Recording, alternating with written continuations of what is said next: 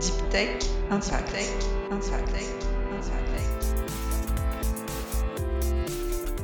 Bonjour, je suis Pierre Serry, ingénieur de recherche au CNRS. Je vous propose de découvrir avec moi les aventures humaines d'entrepreneurs et d'acteurs incontournables de la Deep Tech qui, je l'espère, sauront vous inspirer.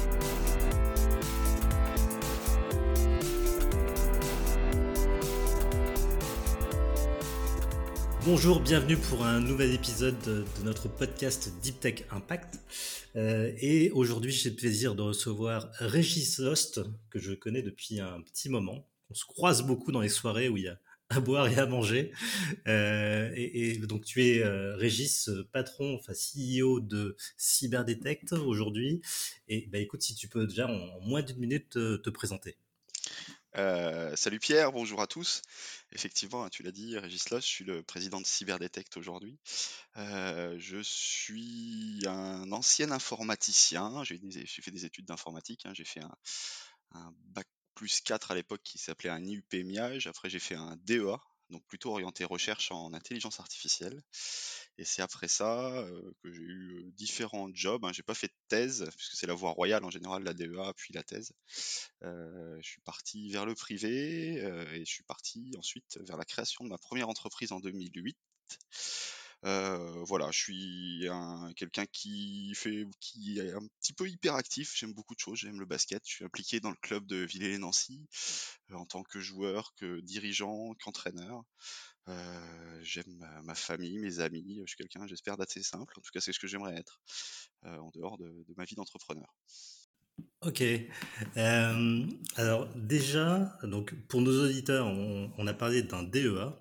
Donc le DEA, si vous êtes jeune, euh, c'est ce qu'on appelle le master de recherche aujourd'hui. Euh, et alors, je, découvre en fait que tu as fait un DEA en intelligence artificielle. Euh, c'était, c'était peut-être un peu neuf dans ce sujet à l'époque ou, pas? Alors pas vraiment. Le, le DEA s'appelait PERTAL, je crois, P-R-T-A-L, perception, raisonnement et traitement automatique des langues. Parce qu'il faut savoir que les premières applications de, l'intelligence artificielle, c'est le traitement automatique des langues. Euh, c'est un petit, c'était un petit challenge pour moi, hein, parce qu'un DEA en IA, c'est beaucoup de maths. Je suis pas un très gros matheux, je suis au départ, en tout cas, je suis quelqu'un qui aime l'informatique euh, parce que j'aime bien appuyer sur les touches. J'ai un copain qui, disait toujours ça. Euh, et, c'était un challenge, c'était déjà un premier challenge pour moi d'aller vers ce domaine-là. Et puis j'aimais beaucoup la robotique. ça a été mon mes premiers amours. J'ai voulu faire un stage en robotique assez rapidement. Il se trouve que le robot d'Inria à l'époque était cassé, donc j'ai jamais touché à un robot de ma vie. Mais voilà, pour répondre à ta question, non, l'IA c'était pas nouveau, ça existe depuis les années 80. Euh, les réseaux de neurones, ça existe depuis euh, des dizaines d'années. Aujourd'hui, on parle de deep learning, mais c'est que des évolutions euh, de technologies qui existaient, qui existaient déjà. donc déjà dans mon DEA, on faisait des réseaux de neurones. donc c'était c'est pas nouveau, hein, ça date de 2001 si je me trompe pas. Est-ce que j'en parlais dans, mon précédent enregistrement avec Arnaud Laprévote, euh, donc de libero.net, et il me racontait qu'en 89, euh, il avait travaillé avec quelqu'un qui, dans un labo en Allemagne sur euh, justement ces réseaux de neurones. Et c'est vrai qu'aujourd'hui c'est un c'est un, hot topic hein, aujourd'hui les réseaux de neurones, comme l'IA aujourd'hui. Ce qui, ce qui me fait dire que le, temps de la recherche finalement avant d'arriver à, à, des applications marché ou en tout cas d'arriver à euh, sur, des voies beaucoup plus larges que, la micro-niche qu'on avait à une époque, euh, il a pu se passer 20 euh, ans. Même si traitement automatique des langues, c'est un vieux machin hein, quand même. Ah ouais, c'est clair. ce, qui, ce qui a beaucoup évolué hein, ces dernières années, pourquoi on, parle de deep learning et qu'on parle plus de réseau de neurones, hein, les technologies sont différentes, un petit peu différentes, mais c'est surtout la, puissance de calcul. Aujourd'hui, tu peux faire fonctionner des réseaux de neurones avec des, milliers de couches, ce que tu ne pouvais pas faire dans les années 80 à cause de la puissance de calcul des machines. ça, ça a été une vraie évolution, une vraie révolution également. Alors bien sûr, les algos ont évolué, hein, bien évidemment, mais la capacité de calcul des machines actuelles permet d'avancer dans l'IA presque autant que, l'algorithme. Alors, pour nos auditeurs, les réseaux de neurones, si tu peux en quelques mots dire ça en vulgarisant ce que c'est exactement. Bah, je ne suis pas un spécialiste, hein, mais l'idée, c'est d'imiter le fonctionnement d'un cerveau humain et de le, transposer dans, dans, une, machine, dans, de l'algorithmie. C'est vraiment ça le fonctionnement des réseaux de neurones. On regarde comment sont faits des neurones, on regarde comment sont faits des, des synapses, on regarde comment sont faits les, connexions, et puis on implémente le même type de réseau dans un algorithme, dans un logiciel, et c'est lui qui va prendre des décisions. D'accord. Et alors, moi, je, vois beaucoup de débats aussi autour de la définition de l'intelligence artificielle, euh, parce que personne n'est d'accord en fait sur, sur, la définition, je crois, parce que c'est vrai que quand on lance des, des, des, grands sujets publics comme ça, on a tendance à, à avoir une définition un peu euh, large euh, du sujet. Pour toi, l'IA, c'est quoi? Aujourd'hui, l'IA telle qu'elle est faite, pour moi, dans les, dans les entreprises en tout cas, un petit peu, moins dans les labos de recherche parce qu'il y, a un cran d'avance, mais dans les entreprises, c'est de l'aide à la décision. C'est j'utilise des algorithmes pour aider l'humain à prendre des décisions ou pour prendre des décisions plus rapidement que, que lui.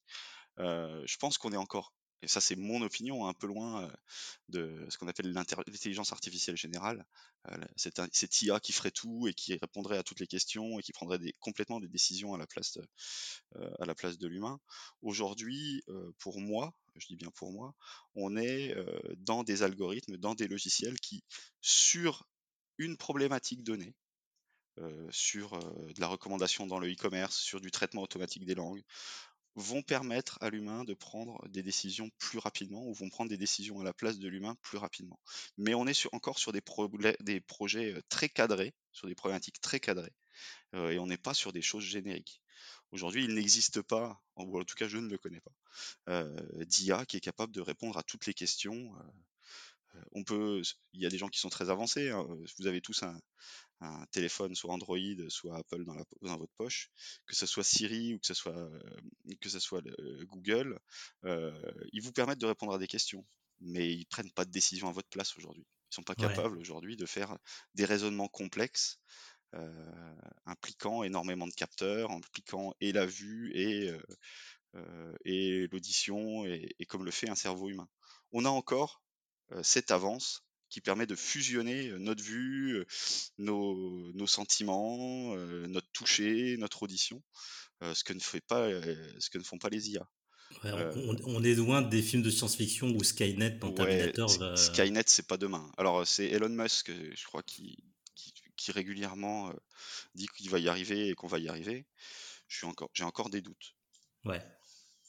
Alors, ce qu'il y, a eu des expériences aussi, enfin, je sais plus, il y a quelques années, j'avais entendu, euh, j'avais lu un article comme ça, Microsoft euh, qui avait dû couper son IA euh, parce que elle, avait des, des, théories nazies du coup qui ressortaient, je sais plus. Ouais, c'est ça, c'était une IA qui, qui répondait à des tweets justement et donc qui apprenait des autres tweets qui sont faits par les, par les humains.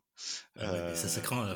Twitter, c'est le, rejet d'humanité. c'est ça. Donc le côté toxique de Twitter est vraiment remonté via, cette IA. et je pense qu'on peut avoir ça. Hein. Aujourd'hui, on peut tromper une IA, c'est très facile. et c'est dangereux. on parle beaucoup des voitures autonomes aujourd'hui qui sont pilotées par IA. Il y, a des, y a des exemples de gens qui aujourd'hui vous montrez une photo d'un feu stop à une voiture autonome, elle va s'arrêter. Ouais. Parce que elle n'a pas encore. Alors je pense que ça évolue. Hein. J'ai toujours ces exemples-là, hein, mais je ne dis pas que j'ai le, que c'est encore comme ça aujourd'hui. Mais il y a un moment où vous montriez une photo devant une voiture, et ben elle s'arrêtait.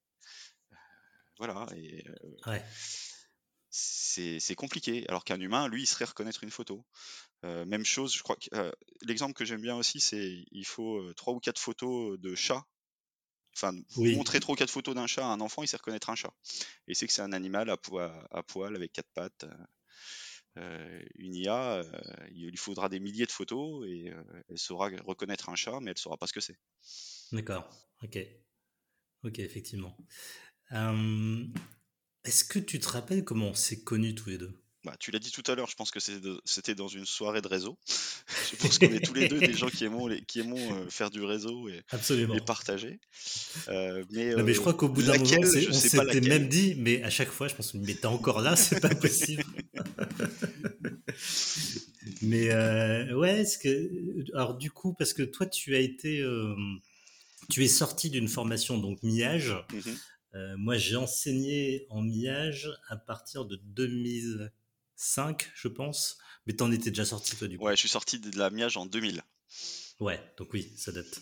Ce qui ne nous rajeunit pas. Non, clairement. Euh, alors du coup, en parlant du passé, si on reparle, si on parle un peu de ta jeunesse, euh, est-ce qu'il y avait des choses, à ton avis, avec le recul, qui te prédestinaient à devenir entrepreneur? Est-ce que tu étais un jeune entrepreneur ou tu avais de la famille qui, qui entreprenait? Alors pas du tout. Euh, je crois que c'est Anne-Sophie qui dit ça dans, son ancien podcast et je m'y suis reconnu un petit peu dans ton précédent podcast.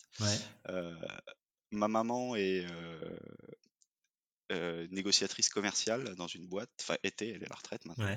Mon papa était postier. Toute ma famille, à côté de mon papa, travaille soit à la Poste, soit à Feu France Télécom. Et j'étais un petit garçon très timide, plutôt bon en maths, même si ça n'a pas duré toute ma, toute ma scolarité. Euh, mais j'étais quelqu'un de très timide. J'étais jusqu'à ma formation de miage. Hein, je pense que c'est une excellente formation. Euh, j'étais incapable de faire une présentation à l'oral. D'accord. Mais et c'était. Ouais, donc t'étais pas le gamin qui se met tout le temps la main dans la classe. Euh, alors pas du tout. Mais j'ai toujours aimé. Enfin, je pense qu'on en, on en reviendra, mais on y reviendra. Mais j'ai toujours été quelqu'un qui aimait les challenges. Et, et cette timidité, j'ai toujours tout fait pour la combattre. Euh, ça me revient encore euh, régulièrement, hein, mais j'ai toujours tout fait pour la combattre et je pense que ça a été euh, un moment de me dire est-ce que j'en serais capable Ça a été un moteur. D'accord. Ouais, c'est le challenge de vaincre cette timidité du coup. Ouais, c'est possible. le challenge de voir si à la miage, tu sais, c'est une formation que tu la connais, hein, qui, où il y a de l'informatique, mais il y a aussi beaucoup de gestion, un petit peu de commerce, un petit peu de compta. Si on m'avait demandé qu'est-ce que tu ne veux surtout pas faire, euh, j'aurais dit je veux surtout pas faire de commerce. Ouais. Euh, aujourd'hui j'en fais. je suis le meilleur, mais aujourd'hui j'en fais. ok. Tu vois, c'est vraiment ça, quoi. Alors, je veux pas faire de psychologie de bas étage, mais la timidité, c'est quelque chose qui t'a pesé dans ta jeunesse? Ouais, complètement. Ouais. Surtout avec les filles. je, sais je ne passerai pas sur ce. Oui, oui, oui, oui, bien sûr. Euh, moi aussi, j'étais très timide. C'est vrai qu'avec les filles, euh, c'était dur. Je pense que ça a été dur pour tout le monde dans notre génération. Hein. De toute façon, on n'avait pas Tinder, merde. Ouais, et puis euh, à partir du moment où tu fais des études, moi j'ai fait des études d'informatique, hein, il y avait une fille pour 40 garçons, c'était pas, pas, toujours évident. Alors moi je vois, parce que j'enseigne toujours, 15 ans après, j'enseigne toujours dans, cette formation, et, et, ça s'est vachement féminisé hein, quand même c'est une très bonne chose. Ouais. C'est une très bonne chose et c'est bien que ça soit féminisé. Et ce que j'aimerais aujourd'hui, c'est qu'on puisse le voir aussi dans les recrutements qu'on peut avoir, euh, qu'on peut avoir maintenant. Ouais. Euh, trouver euh, des bons développeurs, c'est compliqué. mais sur 50 CV qu'on reçoit, il y a 49 garçons. Ouais. Effectivement. il y a encore du travail quand même. Mmh, mmh, clairement. Euh, et donc, du coup, on en parlait. Donc, tu as une formation euh, MIAGE. Euh, donc, comme je disais, moi, je connais bien cette formation. Puisque enseigne. Alors, moi, j'y enseigne le droit d'informatique. Hein, donc, mmh pas, on ne peut pas dire que j'ai une vision globale de, de, la chose. Mais comme tu disais, ce qui est intéressant, c'est que tu fais de l'informatique, tu fais de la psychologie, tu fais Aujourd'hui, on, on, parle plutôt de informatique et cognition, euh, mais tu as aussi euh, tout ce qui touche, au, bah, comme tu dis, au, euh, au management, à la gestion, au commerce. Et, je, je, crois que c'était une formation qui, qui, avait, en tout cas qui aujourd'hui, je pense encore, recycle bien ses étudiants. Ouais, clairement. À notre époque, c'était pas vraiment informatique et cognition, mais plutôt informatique et gestion, hein, la base de base. et ce qu'on nous disait, et ce qui est plutôt vrai, c'est vous n'allez pas être sortir à être le meilleur développeur en C++, vous n'allez pas être le meilleur développeur à l'époque en Java, mais de toute façon, on s'en fout parce que vous pourrez vous adapter. Ouais. Euh, et puis, euh, et c'est souvent ce que je dis moi aux, aux gens que je reçois, que je reçois en entretien. Euh, c'est très intéressant que vous soyez hyper fort en C++, mais est-ce que dans 5 ans vous aurez encore envie de faire du C++ Est-ce que vous n'aurez pas envie de faire autre chose? Est-ce que vous n'aurez pas envie de faire de la gestion de projet, enfin du management, je sais pas. Ouais. Et les Miyagi sont des très bons candidats pour ça. Ouais, ça c'est vrai. Mais qui de- sont peut-être pas des super développeurs du coup. Qui savent s'adapter. Aujourd'hui, Ouais. de ma promo, euh, j'ai encore des ex- d'excellents copains hein, qui sont que je vois régulièrement. Euh, Il y en a très très peu euh, qui font encore du développement. Bon, c'était Ouais. sorti il y a 20 ans, hein, mais ils sont tous devenus managers, chefs de projet. Il y en a qui sont partis faire des, des trucs complètement différents. Il y en a peut-être que moi, un ou deux qui font encore du développement. Je, je recroise encore certains, des fois je me suis dit, et vous, vous avez quand même bien réussi, et pourtant vous êtes un sacré Ouais. dire. Comme quoi. Ouais, Comme c'est clair. Peut-être qu'on était dans cette catégorie-là nous aussi d'ailleurs. Mais euh, J'ai toujours été tu- très sérieux, Pierre. ah, toi c'est bien. Alors, mais euh, est-ce que tu penses que cette formation, ça a été, euh, elle t'a bien préparé aussi à l'entrepreneuriat? Ouais, peut-être qu'elle t'a ouvert ce goût à l'entrepreneuriat? Elle m'a ouvert le goût à la gestion de projet. Ouais. L'entrepreneuriat, c'est devenu un- c'est venu un peu plus tard. Ok. Et donc du coup, quand tu es sorti de ton DEA, donc tu as choisi de ne pas tra- de ne pas faire de recherche? Euh, J'ai presque choisi. Ouais. Euh, Aujourd'hui, je ne le regrette pas une seconde. Euh, Il y a des, plein d'événements qui ont fait que je n'ai pas pu faire de thèse, hein, alors que j'avais un sujet, un financement, un encadrant. Et j'ai choisi de continuer sur le même sujet, euh, qui est euh, l'IA, la recommandation personnalisée, euh, mais de prendre ce sujet à bras le corps en tant qu'ingénieur sur des projets européens plutôt que de faire une thèse sur ce sujet-là. Ok. Donc, on, on en parlait dans l'épisode précédent avec Arnaud Laprévote, hein, la différence entre un ingénieur dans un labo et un chercheur dans un labo, Mhm. c'est que l'ingénieur, on va dire qu'il matériellement, c'est plus celui qui produit, hein, euh, et le chercheur est plus celui qui pose des questions. Je sais pas si je résume. euh, vraiment Ouais, à, mais- grosse goutte, ouais, c'est ça un peu ça. Ouais, à grosse goutte, ouais. À grosse goutte. La, la chance que j'ai eue, moi, et c'est ça qui m'a plu, c'est que le sujet, hein, j'ai été embauché pour bosser sur deux projets européens à l'époque. Euh, et euh, les chercheurs avec qui je bossais, euh, qui étaient euh, peut-être pas professeurs encore à l'époque, euh, m'ont laissé euh, carte blanche. C'est-à-dire que j'ai géré le projet euh, de quasiment de A à Z. Ouais. Alors c'était des petits projets côté, côté labo, hein, on n'était pas 10, on était plutôt un Mhm. ou deux, mais en tout cas j'étais vraiment responsable de ce projet-là, ils m'ont fait confiance là-dessus. Euh, c'est ça qui m'a fait qui m'a mis le pied à l'étrier. Donc ça, c'était première expérience donc dans le public. Ouais. Et après, tu as bossé dans le privé, c'est ça? Ouais, alors après 4 ou 5 ans, 5 ans je crois, euh, donc j'étais ingénieur INRIA à l'époque, de l'INRIA, parce qu'on on disait Ouais. l'INRIA, maintenant on dit INRIA. Ouais. Euh, et Alors, bah, INRIA, je rappelle, c'est comme le CNRS, mais pour l'informatique. quoi. c'est ça. Je, je- je t'ai entendu dire c'est un petit CNRS. Moi j'y suis plus donc je dis rien. Non, mais j'aime bien les taquiner avec ça. J'aime bien les taquiner. Mais c'est des copains. Et euh, ouais, effectivement, j'ai. Où est-ce que j'en étais? On parlait. euh, Excuse-moi, été perdu sur cette mauvaise blague. C'est moi, je te coupe en plus. Euh, partir dans le privé. Oui, exactement. Euh, donc au bout de 5 ans, euh, tu sais, tu termines tes contrats de CD, contrats de CDD, tu, donc tu termines tes contrats de CDD. et j'ai eu l'opportunité, j'ai été approché par une grosse boîte parisienne hein, qui est le cabinet de conseil Accenture. Euh, pour euh, travailler sur des projets euh, un petit peu innovants, mais faire de la gestion de projet. Et ça, c'était, enfin, assez peu innovant plutôt, mais pour faire de la gestion de projet. Ouais. Et je me suis dit, c'est une super expérience. Et puis, Ouais. euh, Donc, allons-y. t'es pour- parti à Paris. Ouais, allons-y pour la vie parisienne, allons-y pour travailler sur des gros projets, dans une grosse boîte. euh, euh, banco, on vend la caravane, on y va. Euh, donc c'était, euh, j'ai passé six mois, et au bout de six mois, je me suis ennuyé. Euh, Ah, ok. parce que euh, j'avais besoin de faire des projets un peu innovants. Et là, on bossait. À l'époque, c'était l'ouverture à la concurrence du marché de l'énergie.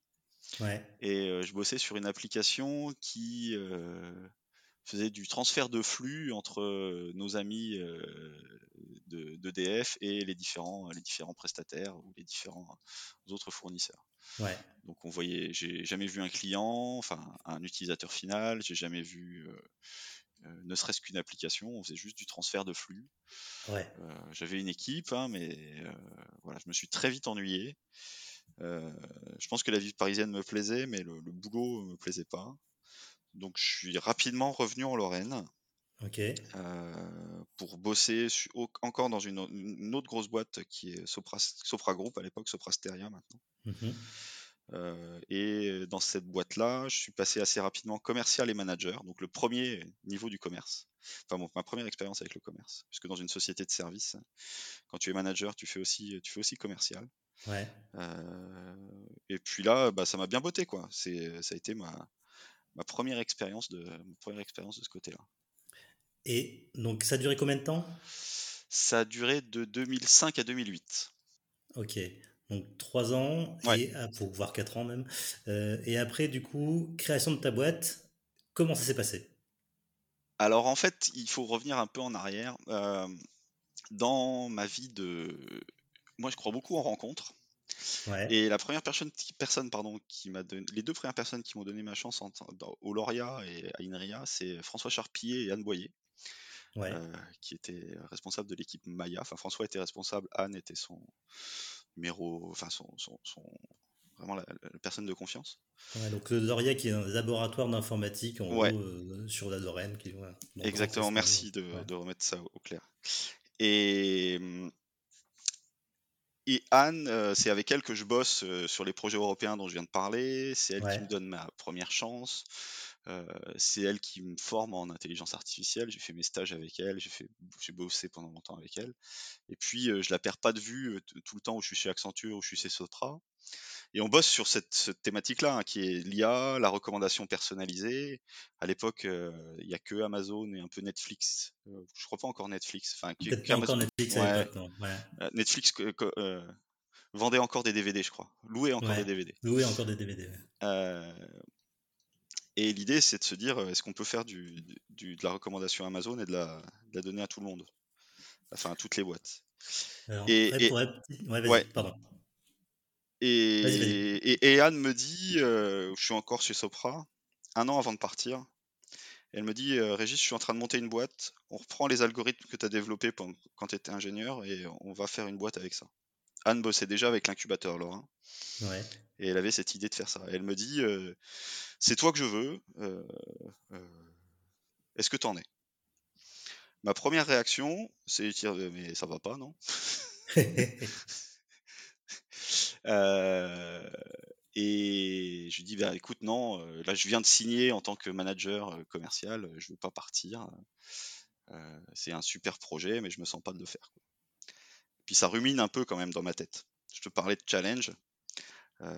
et au bout de six mois, trois, entre trois et six mois, je sais pas vraiment, elle revient me voir, elle me dit T'es sûr? Et là, je lui dis oui. Je lui dis oui, et le moteur, c'est de me dire Si je le fais pas, je vais le regretter toute ma vie. Ouais. Euh, si j'y vais pas, euh, je vais le regretter toute ma vie. Et puis euh, Anne, c'est quelqu'un en qui je crois, enfin, qui j'ai confiance. Elle me dit, bah, si elle croit que j'en suis capable, c'est peut-être que quelque part j'en suis capable et je veux lui montrer que j'en suis capable aussi. Donc c'est comme ça que je commence. D'accord. Et alors, pour la petite histoire, c'est à cette époque que moi j'ai connu Anne, du coup, parce que j'étais un jeune chargé d'affaires au CNRS à une époque dans ma première vie au CNRS avant de me barrer, juste avant que je me barre d'ailleurs que j'ai rencontré. Et, et, et, euh, et c'est vrai qu'elle elle m'avait appris ce que c'était que la recommandation client. Mmh euh, et elle m'avait effectivement donné cet exemple d'Amazon. En gros, qui est bah, quand tu achètes un truc sur Amazon, Amazon sait te proposer euh, d'autres trucs derrière. Ouais à cette époque, tu avais l'émergence d'un autre acteur qui me faisait bien suer d'ailleurs, parce que quand ma femme voulait m'acheter des cadeaux de Noël sur Internet, je voyais tout ce que vous voulait me commander, euh, qui était Criteo. Mmh euh, alors à l'époque, quand on était inondé de pubs partout, euh, c'est vrai qu'on avait toujours ces pubs qui étaient assez invasives où tu te dis mais comment ils font pour savoir ce que je, vous êtes enfin ce que ce que j'ai envie d'acheter tu vois c'était assez impressionnant et tu t'es créé à peu près en même temps ou avant ou après Criteo? Un tout petit peu après si je me trompe pas. Ouais. Criteo, ils ont eu un beau parcours parce qu'ils commencent sur exactement la même thématique, qui est la recommandation personnalisée. C'est-à-dire, tu regardes des produits, tu achètes des produits, et je vais te proposer le produit que tu n'as pas vu, qui correspond le mieux à tes goûts. Donc j'utilise les fameux algorithmes d'intelligence artificielle dont on parlait au début. Et j'utilise ces algorithmes pas pour faire bouger un robot sur Mars, mais pour regarder ce que tu as fait, analyser ça et faire de la prédiction. Je prédis quel sera le prochain produit que tu vas avoir envie d'acheter. quand on commence en 2008, c'est le balbutiement de ces technologies-là, c'est super dur. Ouais. Criteo, ils sont malins, peut-être plus que nous à l'époque, et ils disent c'est trop dur. On va faire de, ce qu'on appelle du retargeting. Le retargeting, c'est un petit peu différent. C'est tu as regardé un produit, que tu l'aies acheté, que tu l'aies pas acheté ou n'importe quoi, j'achète l'espace de pub sur le prochain site web que tu vas voir et je te repropose ce produit-là. Ah, d'accord. Donc c'est ah, c'est compliqué parce qu'il y, a, plein de choses à mettre en œuvre, mais en termes d'algorithmie, c'est beaucoup moins difficile. Euh, mais euh, ça a été la poule aux œufs d'or. Ils ont été extrêmement malins en effet. Et est-ce que moi je me rappelle Anne Boyer du coup à l'époque m'avait dit. Alors à l'époque j'accompagnais Anne euh, et, sa collègue Armel Brun. Ouais. Qui est une ancienne méagiste. J'adorais cette équipe vraiment. D'ailleurs je les adore toujours. très sympa. mais je les vois moins. Et, elle, elle, me disait euh, que Amazon avait investi à l'époque 5 milliards sur le sujet. C'est hyper. Enfin, c'est un truc de dingue. Il n'y a que Amazon qui pouvait faire ça. C'était ça notre, euh, notre idée de départ c'était de dire ben, on n'est pas Amazon, on a quand même un algo qui est performant. Euh, tu es un petit site web, tu vends des chaussures en ligne. Et ben, je vais te proposer un algo qui va pas te coûter 5 milliards, mais qui va te coûter un abonnement et qui va te permettre de faire la même chose qu'Amazon. C'était ça la, proposition de valeur de départ. Et donc, cette aventure euh, Sailendra, ça a duré 10 ans. Ouais. Euh, alors, on peut dire que l'aventure, c'est pas forcément bien terminé. Euh, alors, je sais pas si c'est tabou, si tu peux en parler ou pas du tout. Moi, je vais te dire ce que je, ce que j'ai envie de dire. ouais, bien sûr. non, on, ça s'est terminé au bout de 10 ans. on, a fait deux levées de fonds hein, pour, pour Selendra, une première en 2015 et une deuxième en 2016. Et en 2016, le choix de la raison, c'est de faire rentrer une grosse entreprise dans, dans Selendra. Ouais. donc je le regrette pas une seule seconde. Parce qu'à cette époque-là, c'était une boîte qui qui n'était pas totalement rentable encore? Non, on n'était pas rentable. On n'était pas rentable. Euh, on aurait dû l'être. On a eu des. Il y, a des. Il y a des événements qui font que. Voilà, on nous a mis un petit peu des bâtons dans les roues à certains moments. Bref, peu importe. Euh, mais en tout cas, voilà, c'est le deal. C'est-à-dire qu'à partir du moment où à un moment je fais rentrer un gros investisseur qui est une boîte, je sais que mes jours sont comptés.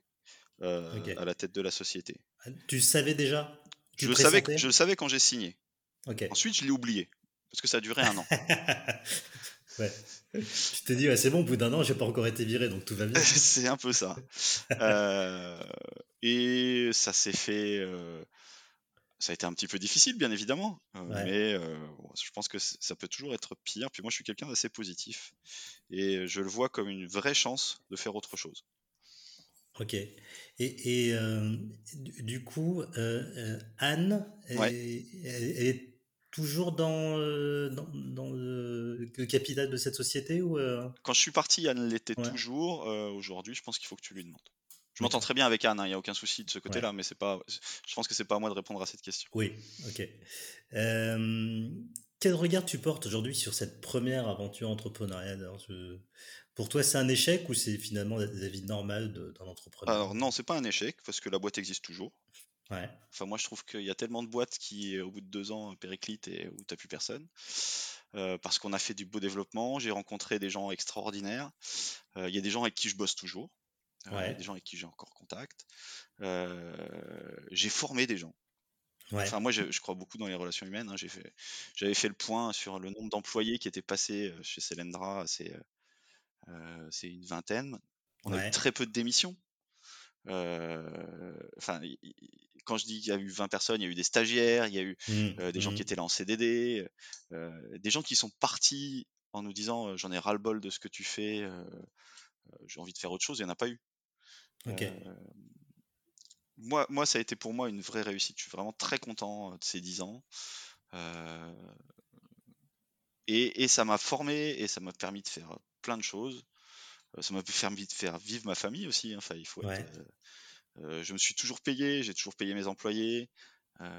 même si on a eu des moments difficiles, si tu dors pas, ça, ça, ça, revient. Enfin, j'ai pas un seul regret. Quoi. Ouais, il y a des moments difficiles parce que c'est des aventures qui aiment risquer. Mmh. L'entrepreneuriat, c'est risqué en soi. Tu me diras. Ah bah ouais, c'est jamais simple. Hein. Mais après, c'est tu te fais. Moi, j'ai eu cette expérience. donc, je suis parti de Selendra. j'ai retrouvé un job en trois mois. un an après, on m'a proposé la tête d'une nouvelle entreprise. j'ai eu au moins deux projets entre temps qui sont pas allés jusqu'au bout, mais que j'ai étudiés de, de, nouvelles créations. Enfin, tu, te fais une expérience qui est difficile à valoriser parce que tu sais pas vraiment ce que tu vaux. Ouais. Mais, mais tu te rends compte que tu as une vraie valeur sur le marché, une vraie expérience. Euh, j'ai eu une proposition dans une grande banque pour aller faire de l'IA. Euh, enfin, tu vois, vraiment, j'ai pas eu, je me suis pas retrouvé euh, tout nu à, à, avoir zéro quoi. Alors, on, en parlait en introduction parce que les gens vont croire qu'on est euh, des, des picassiettes et des, gros alcooliques, mais euh, c'est pas pour rien que qu'on traîne toi et moi dans des réseaux. Et, est-ce que tu penses que tu aurais eu toutes ces propositions si tu justement tu ne traînais pas dans ces réseaux? Euh, Non, mon réseau m'a beaucoup servi. Et il me sert encore tous les jours. Ouais. Enfin, pour moi, le, réseau, c'est le job numéro un. Enfin, peut-être pas le numéro un, mais c'est un des jobs euh, indispensables pour le chef d'entreprise. Si tu restes dans ton coin, moi, il y, a il y a de temps en temps des chefs d'entreprise qui me disent, mais j'ai pas le temps, j'ai pas. Ouais. Euh, après, tu as la vie qui change. Euh, à l'époque où, entre il y a 10 ans où j'étais célibataire et maintenant où je suis papa d'un petit garçon, j'ai moins de temps. Bon, il y a le Covid qui nous aide bien, c'est-à-dire qu'il n'y a plus beaucoup de soirées. Il n'y a plus trop de soirées, ça, en ce moment. Mais, euh, donc, je choisis plus. Mais, mais c'est indispensable. C'est indispensable. C'est, enfin, moi, si je, je, enfin, je, je crois, j'ai écouté Marc, j'ai écouté euh, Anne-Sophie euh, qui, qui, ont fait des podcasts avec toi juste avant. Je pense qu'ils sont d'accord avec moi et on, et on se croise régulièrement. Ouais. Bah, tu, vois, moi, c'est euh, moi récemment, j'avais annoncé dans mon réseau, euh, moi, je, regarde un peu ailleurs parce que moi, j'ai toujours un temps limité dans un boulot et puis euh, à peine j'ai dit ça dans mon réseau que j'ai eu trois propositions de poste. C'est quand même parce que voilà, le, enfin, alors assez paradoxalement, j'ai juste testé pour voir si je postulais ailleurs que dans mon réseau, même pas été rappelé quoi. Non, parce que tu, tu, il faut faire, il y a, il y a un point qui est important. Ce qu'on disait tout à l'heure, c'est qu'est-ce que tu vaux dans, Je pense que dans un environnement autre, enfin un environnement qui ne connaît pas la création d'entreprise, ça peut faire peur. Ouais, c'est vrai. Euh, mais dans un environnement qui connaît la création d'entreprise, tu as une vraie valeur. Euh, le petit exemple, je te parlais du poste que j'avais refusé dans une grande banque. J'ai eu deux questions. Enfin, tu sais, tu fais trois ou quatre entretiens, trois. Ouais. Euh, le premier, sur quelqu'un de la RH qui fait son travail, la question qu'on te pose, c'est vous êtes chef d'entreprise aujourd'hui, vous avez été chef d'entreprise, est-ce que vous allez réussir à vous adapter au moule d'être employé, d'être machin, d'être. Enfin, tu vois? Mmh. Et quand tu vois le N plus 1 après qui connaît cette création d'entreprise, c'est hyper positif pour lui d'avoir eu cette expérience. parce que tu es autonome parce que tu sais ce que c'est de, devoir gérer des salaires, de gérer des gens, tu vois. Mmh. Alors que pour la RH, c'est plutôt une peur. Pour un manager, c'est plutôt une, quelque chose à mettre en avant. Ouais. En fonction de ce que tu cherches. En fonction de ce que tu cherches et en fonction de ce que eux cherchent aussi, bien évidemment. Ouais. ouais. Et, Alors, quand tu. Parce que donc, tu, tu, tu as fait du conseil, hein, tu Ouais. as, travaillé pour un incubateur, tu travailles toujours pour un incubateur de Je fais toujours du conseil pour l'incubateur, ouais. Euh, tu avais donc un poste de project manager à l'université Ouais. sur un projet. Et, et, et quand tu, au moment où tu as, as pris ta, tes nouvelles fonctions donc de, de président, président, président directeur général? De, euh, Pour Cyberdetect? Ouais. Je suis président. Président, président de Cyberdetect. Euh, je t'avais envoyé un petit mail de félicitations et tu m'as dit je respire. Ouais. c'est euh, parce que la vie de salarié, c'est vraiment pas fait pour toi? C'est plus fait pour moi, je pense. Ouais. Euh, parce que bah, il y, a des trucs cons. Hein. Le réseau, ça me manquait déjà. Tu en fais beaucoup moins quand tu es salarié. L'adrénaline, ça me manquait. Ouais. tu t'habitues à plus dormir. Mais surtout, tu t'habitues à régler des problèmes. Et aujourd'hui, l'adrénaline de je règle des problèmes, c'est ce qui m'avait le plus manqué. D'accord. J'ai mes employés qui ont des soucis, enfin qui ont des soucis, qui ont des, problématiques à régler, et mmh mon job, c'est de faciliter le fait, faciliter leur travail. Moi, c'est comme ça que je vois mon job. D'accord. c'est de tout mettre en œuvre pour qu'ils arrivent au mieux à aller vers l'objectif qu'on s'est fixé. Et, et, cette petite décharge d'adrénaline que tu as quand tu résous tes problèmes, je pense que ça manque. Alors peut-être que c'est mégalo, hein, j'en sais rien, mais en tout cas, c'est comme ça que je l'ai ressenti. Ok. Alors, si, on parle de ta boîte actuelle, ouais. c'est un peu récent parce que ça, ça a moins d'un an. Ça date euh, du confinement euh, précédent, enfin pas le précédent, mais celui du mois de mars l'année dernière. Et je suis en poste depuis donc juin, le 1er juin, 2020. Donc concrètement, Cyberdetect, vous faites quoi? Cyberdetect, c'est une société qui édite un logiciel qui s'appelle Gorille. Et Gorille, c'est un logiciel qui fait de l'analyse et de la caractérisation de malware, de virus. C'est-à-dire un antivirus classique. On n'est pas un antivirus, hein, mais on est des un complément d'un antivirus. Un antivirus classique, il va laisser placer plein, plein, plein de malware, plein de virus. On le voit encore en ce moment. Mmh Soprasteria s'est fait attaquer, les hôpitaux se font attaquer, et ils se font attaquer et ils se font poutrer. C'est le mot qu'on utilise en interne, je sais pas s'il est correct. Poutrer. Euh, notre ami commun Stéphane Gégou doit avoir une, un copyright sur ce terme. Et parce que ces malwares-là passent les protections classiques le métier de Cyberdetect, hein, qui est également une boîte qui vient du Lauria, c'est de ne pas laisser passer ces virus-là, ces malwares-là. Parce qu'on a un fonctionnement qui est complètement différent. Un antivirus classique se base sur la signature. J'ai déjà vu ce fichier quelque part, je sais que c'est un malware parce qu'on me l'a dit, donc je le bloque. Ça, c'est le fonctionnement classique. Le problème, c'est que si tu es le premier à le voir, bah, pas de bol, personne n'a jamais vu, euh, donc ça passe.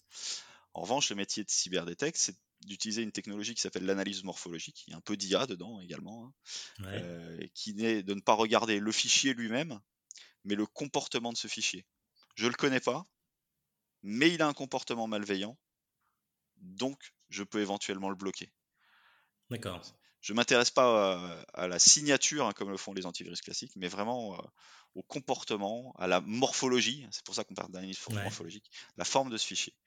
Donc notre métier, euh, c'est ça, c'est euh, arrêter euh, les APT. APT, c'est Advanced Persistent Threat. Donc les attaques ciblées, avancées, qui vont attaquer pas Monsieur Tout le Monde, mais qui vont attaquer Total, qui vont attaquer Soprasteria, qui sont dédiés à attaquer ces, ces, ces gros acteurs-là. Donc on fait, ils font un malware très spécifique. Personne ne l'a jamais vu. Les antivirus ne le détectent pas. Cyberdetect et Gorille, un autre logiciel, le détecte et l'arrête. D'accord. Ok. Euh, c'est quoi ton rôle exact dans la société? Donc tu es président. Ouais. Euh, mais euh, par rapport au reste de la gouvernance, parce qu'il y, a une gouvernance assez étoffée quand même, donc tu, mmh. ton rôle là-dedans c'est quoi? Alors il y a un board d'actionnaires qui est composé des, des, des, scientifiques qui ont créé le projet.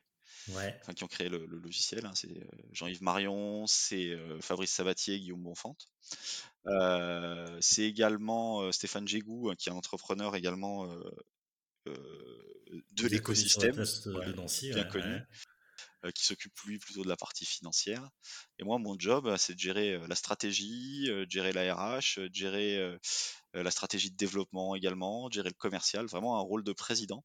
On a un conseil scientifique, Ouais. un board, qui va donner éventuellement euh, ses, bah, ses conseils, hein, qui va euh, nous accompagner euh, dans les nouveaux développements, nous accompagner pourquoi pas dans le cas de Stéphane dans, dans- dans la recherche de financement, ces choses-là. Mais c'est moi le, le chef à bord, c'est moi le patron. D'accord. Et, et comment tu te positionnes vis-à-vis des, des scientifiques qui sont à l'origine de la science Ouais, Euh, Parce que c'est leur bébé, ouais. et c'est toi qui prends les décisions à la fin, quand même? Je prends la décision en les écoutant.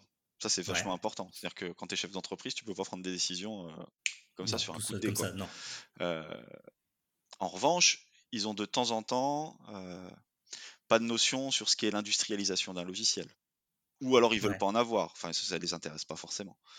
Donc mon job à moi, c'est de dire, ok, ça c'est une super techno. ça nous ferait avoir une avance peut-être à un moment ou un autre, peut-être dans 10 ans. Mais aujourd'hui, on est sur de l'industrialisation. Ce qu'on veut, c'est avoir une interface utilisateur performante, un truc euh, qui fonctionne en temps réel, ce genre de choses. Donc c'est ça euh, que je fais, c'est ça ce que j'ai besoin d'arbitrer, on va dire, Ouais. euh, mais toujours dans leur, en les écoutant sur. Demain, si Jean-Yves ou Guillaume ou Fabrice viennent me voir et me disent il faut absolument qu'on développe ça parce que ça va nous donner un avantage concurrentiel ou je vais écouter et puis euh, on va certainement le faire. En revanche, si c'est pour euh, le, le, alors c'est c'est pas péjoratif ce que je vais dire, mais un chercheur, il va chercher à avoir 99,9% de bons résultats. Ouais. Une application euh, réelle, si elle a 80%, 90%, c'est déjà largement suffisant. Et souvent, les 19% manquants, ou 9%, c'est ceux qui sont les plus difficiles à avoir. Donc le job du chef d'entreprise dans ce cas-là, qui travaille avec des chercheurs, c'est de leur dire, OK, on pourra aller chercher ces 9% supplémentaires, mais c'est pas la priorité. La priorité, c'est déjà de bien faire fonctionner les 90% précédents. Et, et ça, ils arrivent à l'entendre? Ah, c'est quand même des gens intelligents, hein. ils seront pas là, ils seraient pas là sinon. Euh, des fois, il faut négocier un petit peu parce qu'on n'a pas Ouais. toujours les mêmes, euh, la même vision. Mais oui, ils arrivent à l'entendre, bien sûr. D'accord. Et, et comment tu te positionnes là Parce que toi, tu es arrivé finalement après tout le monde, Ouais. parce que tu, tu as remplacé quelqu'un qui, qui- qui est parti pour d'autres aventures. Mhm. Euh, Est-ce que c'est toujours un peu... Alors, ils sont peut-être venus te chercher d'abord? Ouais, ils sont venus me chercher. Euh, et euh, moi, je dois aussi tirer mon chapeau à Laurent, hein, qui était le- mon prédécesseur, qui a fait un Ouais. travail de dingue. Euh, je pense qu'aujourd'hui, il y avait une adéquation. Voilà, c'est pas forcément ce qu'il avait envie de faire, de faire de l'industrialisation, de faire. euh, voilà, ça, c'est à lui qu'il faut demander, hein, en tout cas. Ouais. Euh, mais voilà, moi, j'étais, je me place plutôt aujourd'hui dans un poste euh, sur une stratégie d'industrialisation, de faire un logiciel terminé et de vendre ce logiciel-là. On a Ouais. fini le temps de la recherche. Maintenant, on fait, on fait de la, on fait de l'industrie. quoi. Ouais. Ouais. Euh, voilà, c'est ouais, un et- petit et- peu. un- une- il fallait qu'on- il fallait que Cyberdetect passe un cap. Et, et- mais quand tu arrives derrière, toi, parce que tu es, dernier arrivé finalement dans la Ouais. bande, bon, Bah, plus maintenant. te connaissait. Mais Ah Ça- on a recruté Mais, récemment, mais je suis plus le mais dernier. ouais. On va dire dans, dans le board, on va Ouais. dire, euh, dernier arrivé. Euh, bon, tu tout le monde te connaissait finalement, Mhm. mais mais il n'y a pas une position un peu délicate de dire bon, bon les mecs, euh, hein, la stratégie ça va être ça. Bon, tu- bien sûr, ça Si, bien sûr. trait, mais Bien sûr. Après, j'ai eu la chance de connaître tout le monde. Et ouais, enfin, tu vois, je, je te dis, je parle beaucoup. Je pense, je pense que les rencontres c'est super important et les, les opportunités et de les saisir c'est super important. Quand je pars de Selendra, je prends, tu m'as dit, je- tu, il a dit, je prends un poste de project manager à l'université de Lorraine. Je prends un poste de project manager sur un projet de cybersécurité ouais, et je travaille avec qui? Avec le directeur du Lauréat qui est Jean-Yves Marion. ouais, Et un an et demi après, c'est Jean-Yves Marion qui m'appelle, ou c'est Stéphane, je sais plus, mais bref, c'est pas grave, c'est pas. Hmm. Et qui me dit voilà, on travaille ensemble depuis un petit moment. Maintenant, est-ce que tu veux, est-ce que tu veux reprendre, reprendre Cyberdetect Tu vois, on parle de, de, connaissances, on parle de réseau. C'est aussi ça. Donc Jean-Yves travaillait déjà avec moi. On parlait tout à l'heure de Stéphane Gégou, que je connais depuis 15 ans maintenant. Ouais. Euh, j'ai souvenir de, de, vous croiser parfois dans les couloirs de, de l'espace transfert qui est lieu où vous étiez incubés tous, tous ensemble à cette petite bande de euh, petite bande de d'escrocs, d'entrepreneurs du numérique euh, à l'INRIA et, et, et, où vous, je, me rappelle, je vous voyais, vous avez votre espace où vous échangiez sur vos bonnes pratiques, tout ça, mmh c'était ça, c'est il y avait aussi une vraie émulation, je trouvais, dans ce groupe. Ouais, et puis génération. on est, on est t'as raison de parler de génération avec Stéphane, par exemple, donc on a vécu pendant, je sais pas, 6 ou 7 ans dans le même, dans le même couloir. on est complètement différents. Stéphane, c'est 50 idées à la seconde, quelqu'un d'hyper bouillant, machin, qui change de direction tout le temps. Moi, je suis quand même un peu plus posé. et trop posé peut-être peut-être parfois. Donc c'est là sur Cyberdetect, on se complète super bien, je trouve. Et c'est très très important. Et tu as raison de parler de génération. Euh, euh, moi, je viens, Célendra, c'est une boîte qui a été incubée à l'incubateur Lorrain. Tu as interviewé euh, Marc Derive, tu as interviewé Anne-Sophie Didlot, il y a Nicolas Atno, c'est Stan, Franz, pardon. Enfin, mmh. tu vois, c'est une génération de créateurs d'entreprises de créateurs de start-up euh, qui s'entendent super bien et avec qui on a échangé énormément. Ouais. Euh, je suis pas tout seul. J'ai euh, des copains euh, créateurs d'entreprises qui peuvent répondre à mes questions, répondre à mes interrogations, de temps en temps aller boire un verre ensemble pour décompresser. Enfin, c'était c'était super important. Ça, c'est vraiment, ça a été aussi dû au réseau incubateur Lorrain qui pour moi a été super important puis le réseau Lorraine Inside. c'est des gens qui se connaissent tous là-dedans et qui s'entendent super bien. Ça, c'est très important. Ok. Tu, tu, peux partager les difficultés que tu as rencontrées? Alors, peut-être plus sur Célanra du coup que sur Cyberdetect, parce que tu es. Ouais. Moi, ce que j'aime bien dire, c'est que le... la nuit, ce qui te fait te réveiller, c'est c'est de voir en surimpression, si tu veux, sur tes. C'est le, tableau Excel qui te sert à la gestion de la trésorerie. Ouais, ah, la trésorerie. ça, c'est le nerf de la guerre. C'est-à-dire que tu te dis, ouais. tu te dis euh, si j'avais plus de trésorerie, je pourrais faire ça, je pourrais faire ça, je pourrais faire ça. Ah, tu m'étonnes. Et euh, voilà, comment je me débrouille pour euh, payer les salaires ce mois-ci? Je répète que j'ai toujours payé les salaires. Ouais. comment comment j'arrive à faire ça? Comment je me, est-ce que, enfin voilà, comment j'arrive à payer mes employés et ça c'est, c'est pour moi. Les mecs qui viennent, ils bossent pour toi, ils bossent pour un projet, ils bossent pour une stratégie. Il faut qu'ils soient payés. Point. Même si de temps en temps tu trouves des, des astuces. un jour j'ai payé de ma poche les salaires. On n'était pas beaucoup à l'époque. Je me suis remboursé 15 jours après, mais tu vois, pour qu'ils soient payés dans les temps, en temps et en heure. Et ça, c'est, c'est pour moi indispensable. C'est un respect pour eux que tu dois avoir. C'est eux qui font avancer la boîte autant que toi. et la difficulté, c'est ça, quoi. La difficulté, c'est le, c'est cette gestion de la trésor. Enfin, pour moi, pour moi, ça a été la principale difficulté. Comment avoir du cash. C'est Arnaud Laprévote dans la précédente émission qui disait la trésorerie est plus importante que ta mère. c'est possible. Alors, il disait que c'était une citation d'un prof du MIT, mais, euh, ouais, moi, les nuits blanches que ça m'a posé. Alors, moi, j'ai pas de salarié hein, dans, ma boîte. Moi, je, paye des gens en droit d'auteur, mais même ça, c'est terrible. C'est terrible parce que tu. Pareil, euh, les gens ils crèvent la dalle, ils ont, ils ont aussi le droit d'avoir euh, ce dont ils ont, ce pourquoi ils ont travaillé. Et, c'est des gens qui te, qui te, font confiance. Ben ouais.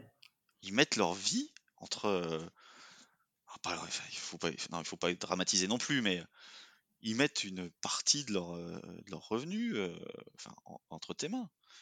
moi, je, je connais, enfin, quand tu es chef d'entreprise, tu connais le nom des, des, enfants de tous tes employés. Ouais. Moi, j'ai été à la maternité voir la naissance, enfin, juste après la naissance des, des, des, gamins de certains de mes employés. Et tu les connais. Et tu peux pas regarder ce mec-là dans les yeux et lui dire bah, ce mois-ci, je vais pas te payer. Ou je vais te payer, mais avec trois semaines de retard. Enfin, moi, j'ai jamais. tu vois, c'est vraiment le truc qui m'a fait le plus peur. Aujourd'hui, j'ai eu la chance que ça ne me soit jamais arrivé. Mais c'est quelque chose qui me, qui me faisait flipper. Ah, mais tu vois, moi, je me suis retrouvé dans des cas avec ces histoires de trésorerie où bah, du coup j'ai dû reprendre dans mes finances personnelles pour, mmh. pour remettre en, compte courant. bon, après ça te crée d'autres soucis à la maison, quoi. ça, ouais, mais tu vois, c'est ça aussi la différence entre pour moi entre un, entre un entrepreneur, un président et un directeur général. Ouais. président, c'est sa boîte, c'est sa vie, c'est son. Ouais. Et s'il faut mettre, il mettra. Ouais. Oui, ce qu'un directeur général salarié ne, ne fera pas. Ouais. ouais. Alors après, tu prends des risques aussi. Hein. Quand tu, tu payes en avance les salaires de quelqu'un, c'est que tu sais fait que tu as évalué le risque qui fait que bah, tu pourras euh, te repayer le mois prochain. Ouais. Euh, donc tu évalues ça. Tu évalues tout le temps. Ouais. Bon, à tous nos amis qui veulent créer une entreprise, ne pensez bien à la trésorerie. C'est un élément ultra important. Euh. Après, enfin, il faut pas être négatif non plus. Hein, c'est, c'est, tellement une belle aventure que ça, le fait que, tu l'oublies un petit peu. Ouais. La preuve, j'y suis retourné. Oui, oui, c'est vrai. Euh, alors, du coup, euh, Cyberdetect, c'est. Euh, alors, comment est-ce que vous allez chercher vos clients? C'est une niche particulière, quand même, vos, clients, il me semble. Ouais, et, on a deux types de clients. On a, on a une typologie de clients historiques qui est l'armée, la défense, le gouvernement, qui utilise une version très particulière de Gori qui s'appelle Gori Expert. Ouais. certaines fois, on bosse avec des gens, on ne sait pas trop ce qu'ils en font. On n'a pas le droit de le savoir. ouais. donc ces gens-là, c'est aujourd'hui essentiellement du réseau. Ouais. Il y a quelques grosses boîtes qui commencent à s'intéresser à Gori Expert. Parce que bah, on se rend compte que les attaques par malware, c'est également des attaques ciblées. Donc, l'objectif final de Gori Expert, c'est de savoir qu'est-ce qui m'a attaqué, comment je m'en défends et qui m'a attaqué. D'accord hein, Tu prends un malware, qui qui tu le décomposes et tu regardes qui m'a attaqué, c'est une grande force. Donc, tu as certaines grosses boîtes qui commencent à vouloir savoir qui les attaque. Euh, donc ça, c'est essentiellement du réseau pour vendre du Gori Expert. Aujourd'hui, on a une autre, deux autres offres qui s'appellent Gori Cloud, donc sur le même type de moteur Gori, mais plutôt en mode SaaS, en mode service sur Internet. et, donc ça, software as a service, ouais. Yes. Euh, et Gori Patrouille, euh, qui est une évolution, hein, mais donc là, la cible, c'est plutôt les grandes boîtes, les grosses boîtes. Euh, et là, on travaille avec des revendeurs. Euh, on a embauché récemment euh, un business developer pour faire la commercialisation, pour aller discuter avec tous ces revendeurs. On travaille avec les grandes solutions de cybersécurité pour intégrer du Gori dans ces solutions-là. Comme je te disais tout à l'heure, hein, on n'est qu'une chaîne, qu'un maillon pardon, de la chaîne de, la, mmh. de cybersécurité, de sécurité.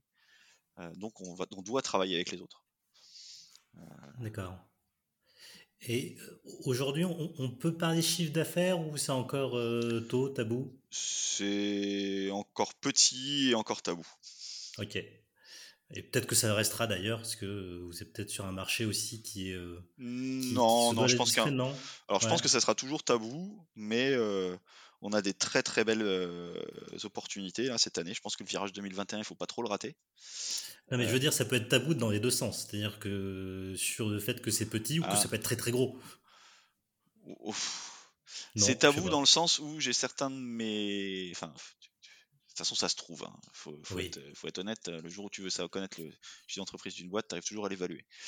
Euh, mais je pense que j'ai certains de mes clients qui veulent pas dire combien ils font de chiffre d'affaires avec nous. Ouais. Euh, c'est plutôt ça aujourd'hui. Et comme on a encore assez peu de clients, c'est facile de retrouver. Ok, ouais. Vous êtes combien de salariés maintenant? Euh, Salariés, on est 6. Ok. Euh, toi, tu étais monté jusqu'à combien de personnes avec ta précédente boîte? 8, mmh, je dirais. 6 ou 8 8, 8 je pense. Est-ce que vous avez vocation à être une, une, scale-up, une boîte qui, qui, qui, a vocation à grandir vite? On a vocation à grandir. Aujourd'hui, une grande partie de mon travail, hein, c'est de faire la stratégie de, de Cyberdetect. Et la question que je me pose, c'est à quelle vitesse est-ce qu'on doit grandir? Ouais. Mais oui, on est censé être une boîte de 50 personnes à, moyen terme, on va dire. Ouais. Parce que tu, tu, vois, tu te dis, le, marché de la cybersécurité aujourd'hui, alors y a, y a, on, est clairement euh, time to market, c'est le moment pour, pour être sur ce marché, clairement, au vu de nombre d'attaques qu'on a. De l'autre côté, il y, a tellement de monde, j'ai l'impression, euh, qui, qui, émerge euh, sur ce marché. Mmh donc si toi, tu ne grandis pas plus vite que les autres, est-ce que c'est pas laisser la porte ouverte aux autres de grandir plus vite que toi et te piquer ton marché?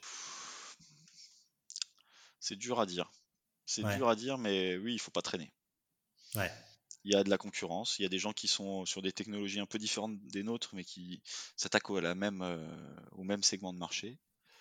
Euh, je pense qu'il y a de la place pour tout le monde, enfin pour tous les acteurs qui sont identifiés pour l'instant. Euh, en revanche, ouais, il faut pas traîner. Ouais. comme je te dis, pardon, excuse-moi, comme, je te dis qu'en 2021 c'est un gros tournant, il faut que mi-2021, donc très vite, on ait une stratégie qui soit très claire, très précise et qui soit en ordre de marche. D'accord. C'est pas encore totalement le cas du coup, si je comprends bien. C'est quasiment le cas. Ok. D'accord.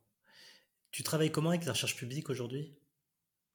Euh... Eh ben, tu me diras, dans ton board, tu as des chercheurs. J'ai des chercheurs dans mon board. On fait des projets collaboratifs avec eux. Ouais. Avec d'autres chercheurs. Euh, moi, je travaille sur d'autres types de projets, euh, toujours autour de la cybersécurité, euh, sur un projet qui s'appelle Scuba, autour des vulnérabilités. On parle de beaucoup de choses comme ça.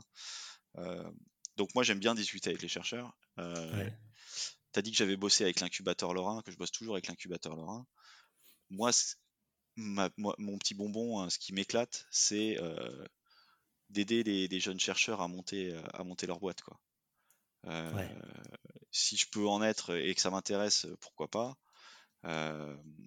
mais il y a, des milliards de trucs à Nancy qui pourraient créer des qui pourraient permettre de créer des entreprises. C'est clair. Il y a des millions de choses. Il y a des au ah rien qu'au Lauria, il y en a des, centaines de milliers. j'exagère hein, sur les chiffres, c'est pas, mais mais ça regorge ça regorge de technologies qui pourraient être, euh, qui pourraient être valorisées très rapidement. Et quand je vais dans un labo, moi c'est ce que je dis souvent, moi je vois, je, vois des boîtes, hein, je, vois, je vois pas de, je vois pas de la science, moi je dis, je vois du pognon, ce que ça peut valoir.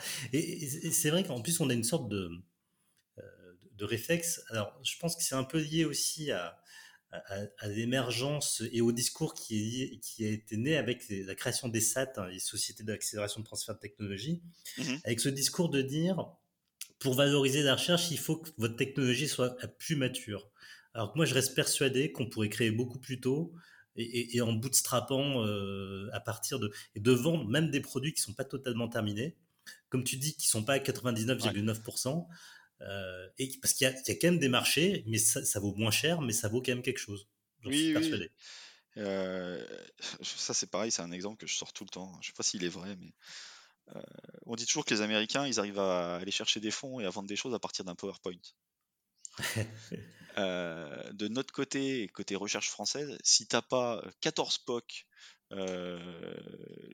une POC que tu as fait avec une grosse boîte, une POC que tu as fait avec un labo, puis que tu as travaillé sur un projet collaboratif et que tu as des données et que tu as des machins, personne te l'achète ton truc. Ouais. Euh, personne te finance. Enfin, personne te finance, à part le financement euh, non dilutif, le financement public, hein, c'est hyper. C'est très important et on arrive très facilement, entre guillemets, à aller en chercher. Mais pour aller chercher des grosses levées de fonds, euh, je pense que les Américains sont capables d'aller te le chercher avec un PowerPoint.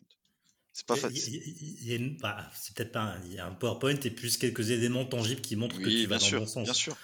on, est, hyper frileux en France. Ouais, on est hyper frileux. Ouais. Et, et, et, pas que du côté des fonds, mais du côté du fait que de notre côté, des gens qui développent, on pense que c'est jamais fini. Attends, j'irai quand ça sera fini. Ouais, mais ça sera jamais fini. Euh, un, logiciel, moi, c'est le logiciel, hein, mon truc. C'est jamais terminé. Tu peux toujours améliorer. Donc tu n'as jamais fini, donc tu vas jamais sur le marché, et donc tu as un Américain qui te passe devant. Ouais, c'est vrai. Et, ah, est-ce que justement, quand tu dis ça, tu, te serais vu à la tête d'une boîte qui fait pas d'informatique? Alors j'ai eu cette opportunité que j'ai pas, j'y suis pas allé. Ouais. c'est hyper compliqué parce que, mais ça c'est peut-être dans ma façon de fonctionner. J'aime bien comprendre ce, de, ce dont on me parle. Ouais. Alors je fais plus de développement, hein, ça fait des années, mais je peux comprendre les grandes lignes de ce dont on me parle. je peux discuter avec les ingénieurs, peut-être les orienter et les faire réfléchir sur certains trucs. donc tu vois, sur une boîte qui fait de la biotech ou quoi que ce soit, je me serais pas senti à le faire. Ok. Alors, quand on est euh, dans un secteur comme le tien, donc la cybersécurité, euh, si on parle un peu écosystème, euh, on est forcément lié à des questions de souveraineté numérique. ouais. comment est-ce que tu travailles aujourd'hui avec la puissance publique, du coup, dans ce sens? Donc, comme tu disais, c'était, ce sont tes clients aujourd'hui, principaux historique. Euh, mais est-ce que la puissance publique, c'est un vrai moteur pour votre boîte et, ou est-ce qu'elle n'est pas un peu frileuse parfois justement avec vous? Non, c'est un vrai moteur pour nous parce que euh, ils sont rapidement rendus compte de la qualité de ce qu'on produisait et de l'intérêt pour eux. Je parle de, la défense au sens large. Ouais. Défense, police, gendarmerie. Euh, donc avec eux, c'est assez facile. c'est assez facile. Ils ont des gens qui sont capables d'utiliser le logiciel. Ouais. Euh, ils ont des gens qui ont un vrai intérêt, donc on arrive à le vendre relativement facilement. Et euh, c'est un peu notre vitrine, même si, comme je te disais tout à l'heure, il y a certains services, on sait qu'ils ont Gorille, on ne sait pas ce qu'ils font avec. Ouais, euh, donc c'est ça la difficulté, quoi. Tu peux pas trop faire de pub autour de ça. Effectivement. Euh, bon, après, c'est logique qu'on on imagine dans quel service ça peut tomber.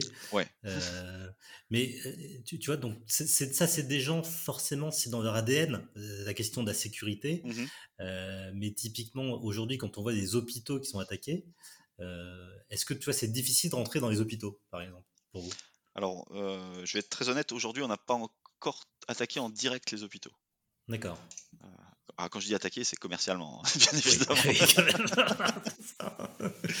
Ou alors, ça peut être une bonne idée de les attaquer d'abord, attirer les gars. La peur fait vendre.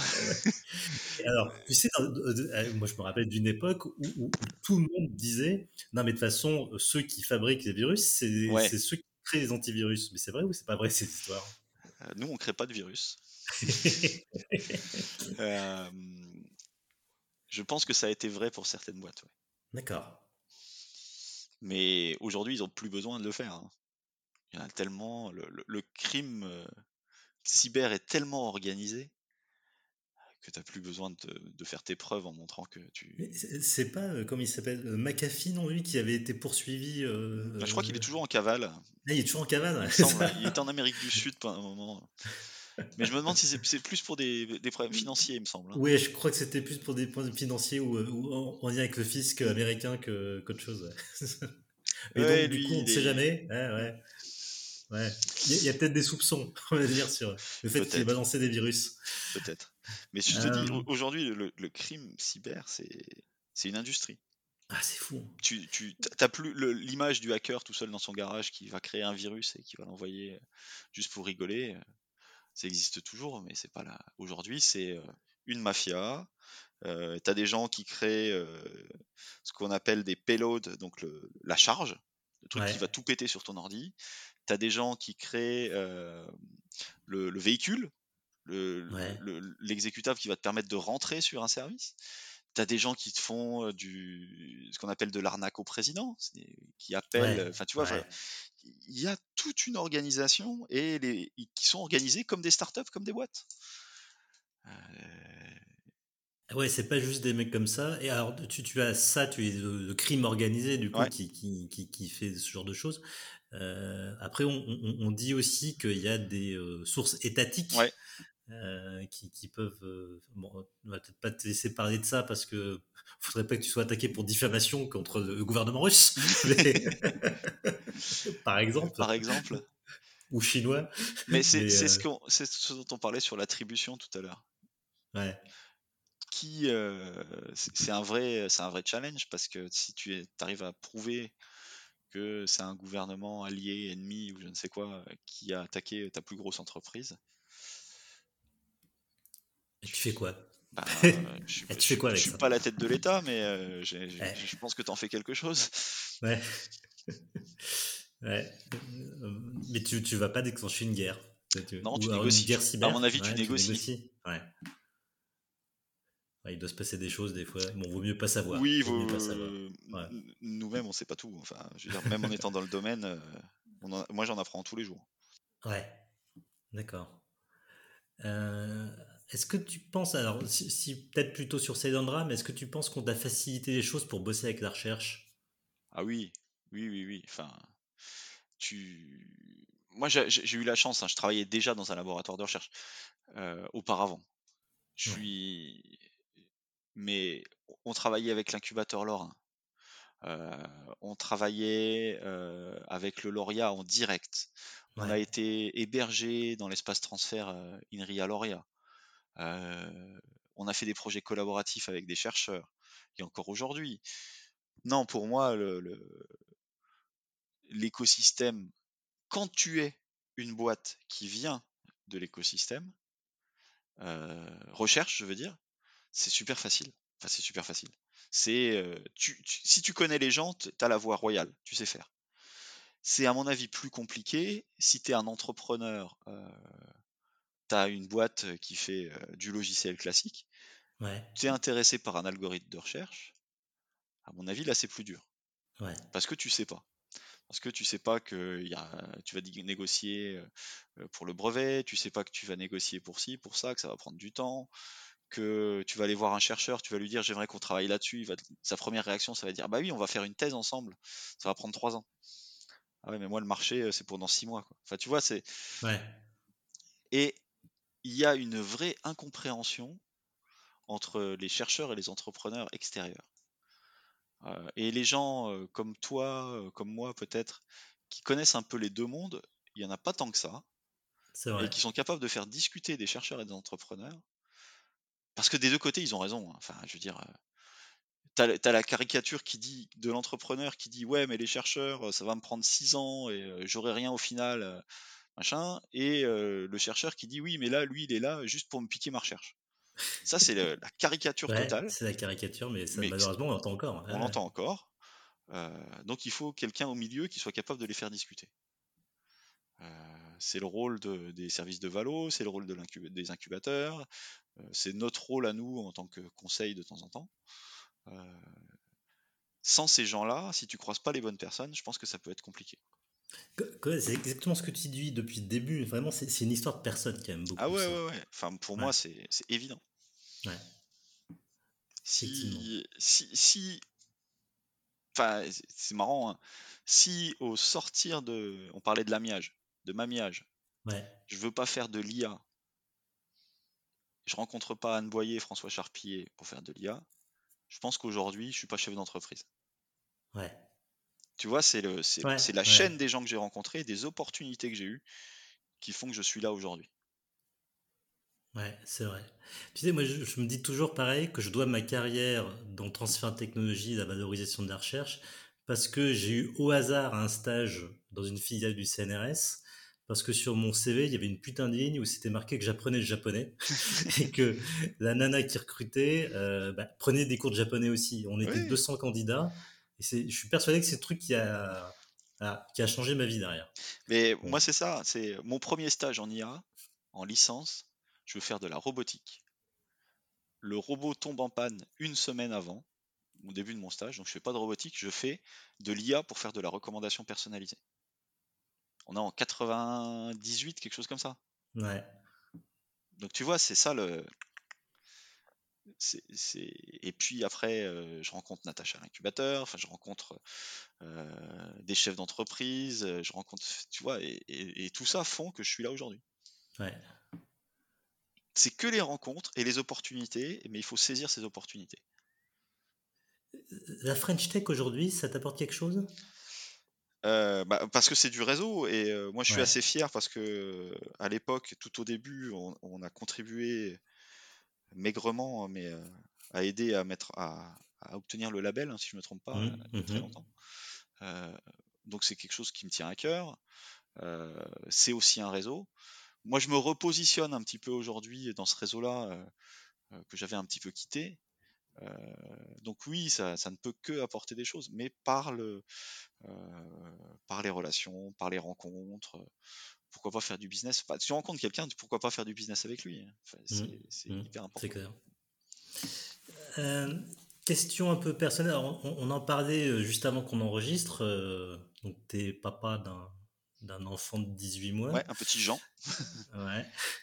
Comment tu fais pour garder ton équilibre vie privée, vie pro, alors surtout depuis que t'es papa euh, C'est plus facile à la limite.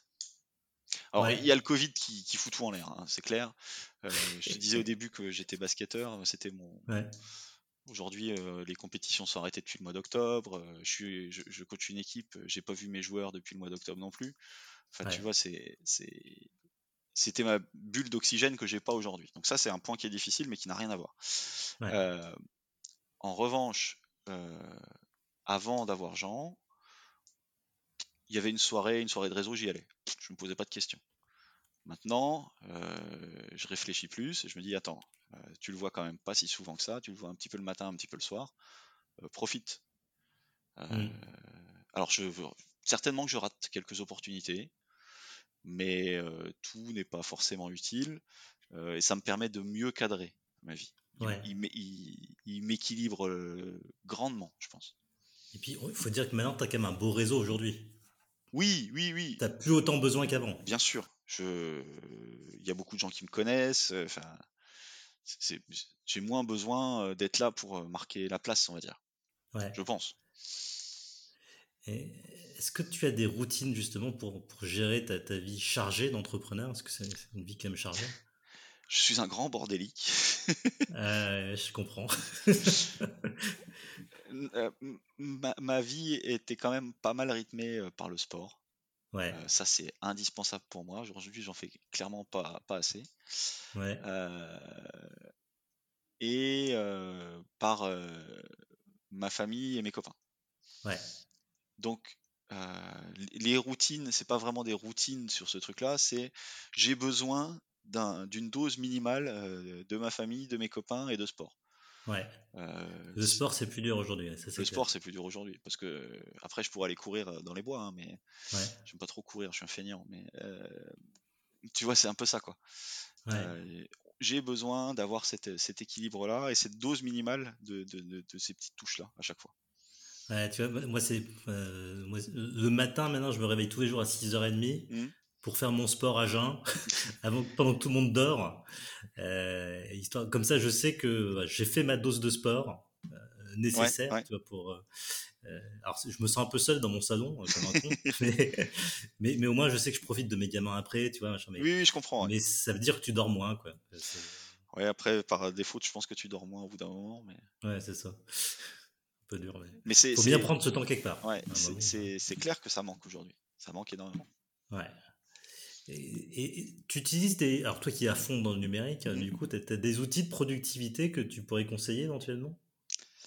Alors, moi, j'utilise des outils euh, dans ma vie de tous les jours, enfin, dans mon job de tous les jours, pour gérer ma trésorerie, pour gérer euh, mes, euh, mes projets. Alors, tu utilises quoi pour gérer ta trésorerie? Ça m'intéresse. Alors, j'utilise un outil qui s'appelle ZenFirst, ouais. qui n'est pas très cher, euh, qui permet de, ne plus euh, de te passer d'Excel et de gérer ta trésorerie. Ça fait le lien avec, euh, avec ta banque, donc tu peux télécharger tes comptes, donc tu gagnes énormément de temps. pour la gestion de projet, j'utilise un outil qui s'appelle ClickUp, qui est très très bien également. J'ai essayé beaucoup de choses. Et ClickUp, pour l'instant, a l'avantage de plaire et à moi et à mon équipe. Euh, que ce soit du côté tech ou du côté business. Donc ça, c'est hyper important. Euh, en revanche, j'utilise pas forcément. Euh, tu vois, j'utilise ClickUp pour me faire mes to-do list, ce genre de choses. Ouais, ouais. Mais j'utilise pas forcément autre chose. Ok. J'écoute beaucoup de, podcasts aussi.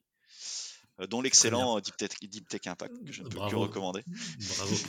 Ça, c'est une excellente réponse. Alors, entreprendre, c'est un apprentissage constant. Ouais.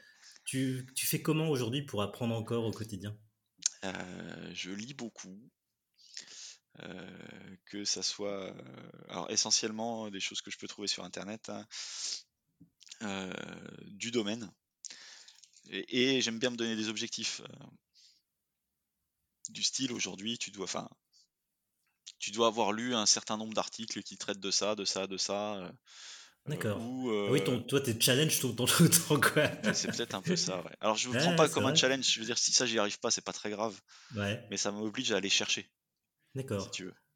Ouais, ça, c'est un peu une routine finalement. Ouais, de, ouais c'est peut-être un peu une routine. Je, me fixe des objectifs. Ah, c'est une bonne méthode. Mais c'est clair que tu, tu, parlais de routine tout à l'heure. La première chose que je fais le matin, c'est de faire le tour du web et le tour de mes flux, euh, mes flux d'infos pour aller chercher, enfin pour aller lire les dernières infos sur les sujets qui m'intéressent. Ouais, d'accord. Euh, est-ce que l'aventure entrepreneuriale, ça t'a appris quelque chose sur toi-même? Euh, Ça m'a appris tellement de trucs sur moi-même. Euh, qu'est-ce que ça Ça ça m'a appris qui j'étais. Ouais. tu vois, du, petit étudiant timide dont je te parlais à la personne que je suis aujourd'hui, ça m'a fait évoluer et ça m'a appris que je pouvais évoluer de, cette façon-là. Que je pouvais euh, me forcer, enfin me forcer. C'est pas vraiment me forcer, mais me lancer des défis. Tu parlais de challenge, c'est clair. Me lancer des défis et de les réussir aussi. Alors je les réussis pas tous, hein, loin de là. Euh, mais euh, c'était important pour moi de, découvrir qui j'étais et comment je réagissais dans des situations tendues, dans des situations J'écoutais un podcast sur le courage. Alors le courage, c'est pas que euh, que se mettre euh, en face d'un fusil mitrailleur ou euh, des balles quand tu es militaire. Hein. Le courage, c'est aussi de prendre des décisions. et je pense que le, fait d'être entrepreneur, pardon, ça t'apprend de toi. Est-ce que tu vas être capable de prendre cette décision au bon moment? Alors, tu, des fois, tu es un peu déçu par toi-même parce que tu n'arrives peut-être pas à prendre la bonne décision quand il faut. Mais euh, si tu y arrives. Moi, tu as pris une décision. Ouais. Moi, je déteste les managers qui ne savent pas prendre de décision. Je ah ne vise personne, mais quand même un peu, je vise quand même, si tu m'écoutes, toi. je n'ai pas cette info. bon, allez, mot de la fin, du coup, notre question habituelle, c'est qu'est-ce que tu conseillerais comme film pour, pour les entrepreneurs? Alors, c'est pas un film, hein, je te... moi j'ai bien aimé euh, une série qui s'appelle Silicon Valley, justement. Ah, j'adore, j'adore. Euh, qui est une série... Euh, qui, qui, passe sur OCS. Hein, ouais, ça doit passer sur OCS ou sur Canal, je sais plus. Ouais. Euh, qui parle de la création d'une start-up euh, issue d'une techno de pointe. Et euh, de, ça parle de levée de fonds, ça parle de, de RH, ça parle de plein de trucs sous un ton très léger. ça parle de pivot entre le, le produit, je crois que c'est Pipe Piper. Pipe Piper, ouais. de départ et ce qui se vend dans la dernière saison, ça n'a absolument plus rien à voir. Ah, j'ai pas vu la dernière saison, ne spoil pas. Je ne te spoil pas. Et euh, de, tout ce que tu peux rencontrer, euh, tu fais des démos, ça marche pas. Euh, tu fais des présentations devant 500 personnes, ça, ça devait marcher 5 minutes avant, ça marche plus. comment tu, comment, comment tu réagis Et c'est un peu différent parce que c'est un le CEO de Pipe Piper, c'est un c'est lui le créateur de la, de la techno. Ouais. Et c'est un vrai timide aussi, d'un point de, Là, c'est vraiment un, très haut niveau de timidité. clair. Mais euh, comment il prend des décisions, comment il se transforme, euh, euh, c'est pas très réaliste, mais c'est super. c'est drôle. C'est drôle. C'est drôle, mais ça raconte des, choses vraiment de, fond sur la vie d'un start et, et, je parlais de, de, gestion de projet. Il y a tout un épisode où il parle d'une méthode de gestion de projet qui s'appelle Scrum, méthode agile, qui est un peu mon béaba. Euh, et je l'ai montré à, l'époque à mes, à mes ingénieurs pour dire bah, c'est ça qu'on va faire maintenant. T'as montré un épisode de Silicon Valley. J'ai montré euh, une, un extrait YouTube de 3 minutes euh, qui expliquait comment, euh, comment se déroulait Scrum. Enfin, comment se déroulait une gestion de projet à la Scrum. Ok. Voilà. Oui, je, recommande fortement Silicon Valley pour mm. si vous avez euh, pas connu cette série. Alors c'est pas forcément inspirant ou ce genre de choses, hein, mais c'est euh, ça, raconte plein de trucs. Quoi. Ça raconte plein de trucs. Euh, ça raconte comment on identifie euh, des bits euh, quand on voulait identifier des hot dogs avec un smartphone, par exemple. C'est ça, exactement ça. ça. bon, allez, sur ce, n'importe quoi. merci Régis pour ta disponibilité. C'était super inspirant. J'ai encore appris plein de trucs, tu vois. je note aussi des, outils de productivité Ouais. Zen First et ClickUp. Je, je, vais regarder ça tout de suite. Et, c'est des, des, outils, c'est le réseau qui me les a conseillés. D'accord. Bah, maintenant, c'est le podcast du coup qui va conseiller aux gens euh, qui nous écoutent. c'est ça. S'il y a quelques gens qui nous écoutent. Ah, je, les remercie de nous avoir écoutés d'ailleurs. Ah oui, merci à vous tous. Euh, bah, écoutez, merci à tous, merci Régis, et je vous donne rendez-vous la semaine prochaine pour un nouvel enregistrement. À bientôt. Ciao, ciao.